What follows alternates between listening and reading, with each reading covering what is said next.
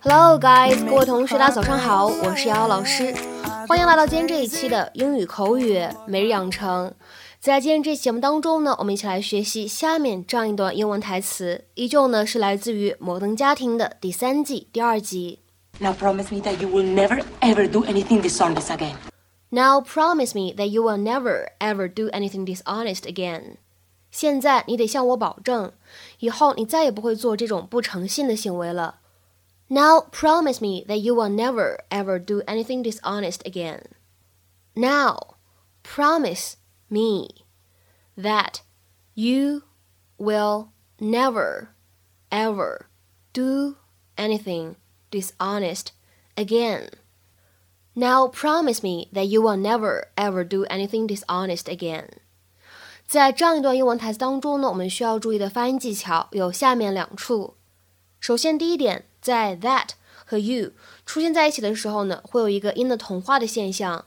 你会感觉这两个单词读快了以后呢，感觉好像发出了 ch 的发音。That you, that you, that you will never ever, that you will never ever。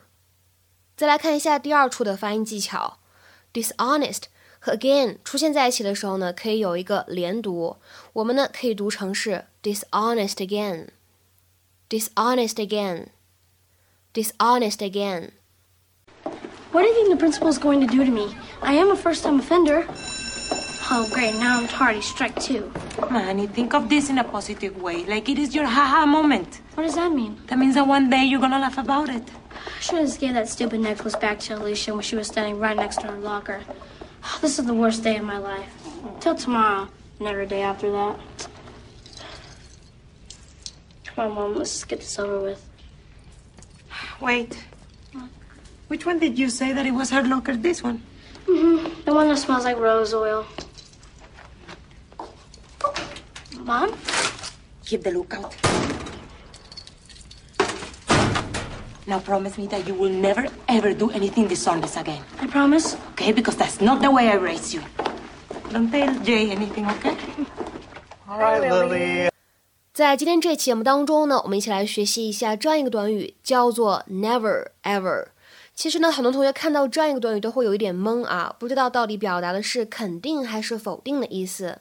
你们有听过 Taylor Swift 的那一首歌吗？ 歌名叫做《We Are Never Ever Getting Back Together》，当中呢有两句是这样唱的：We are never ever ever getting back together。我们永远都不会再在一起了，我们永远都不会复合了，这样的意思。所以呢，其实像这样把 never 和 ever 放在一起呢，它的话呢，意思就是一个什么呢？never 的强调的版本，never ever。is an emphatic way of saying never。所以的话呢，我们说 never ever 就是 never 这个单词它的一个怎么样的强调的版本，它表示的意思是一种非常强烈的否定含义。那么下面的话呢，我们来看一些例子。第一个，I never ever sit around thinking what shall I do next。我从来不会闲坐着想我接下来要做什么。这个例子当中的动词短语 sit around。指的是什么意思呢？指的就是闲坐着，哎，基本上不做什么有意义的事情，浪费时间这样的含义。I never ever sit around thinking, what shall I do next? 再来看第二个例子，He's vowed never ever to talk about anything personal in public ever again. 他已经发誓再也不会在公众场合聊任何私人的话题了。He's vowed never ever to talk about anything personal in public ever again. 再比如说，看下面这样一个例子：It should never ever be allowed to happen again。这个事情绝不允许再发生了。It should never ever be allowed to happen again。再比如说，看下面这样一个例子：I will never ever leave him。我永远都不会离开他的。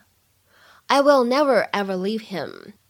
还有，我们来看最后一个例子：He never ever wanted to grow up。他永远都不想长大。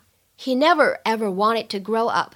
那么在今天节目的末尾呢，请各位同学尝试翻译下面这样一个句子，并留言在文章的留言区。你的密码永远不要告诉任何人。你的密码永远不要告诉任何人。那么这样一个句子应该如何使用我们刚刚讲到的短语 never ever 去造句呢？期待各位同学的踊跃留言。我们今天这期节目呢，就先讲到这里，拜拜。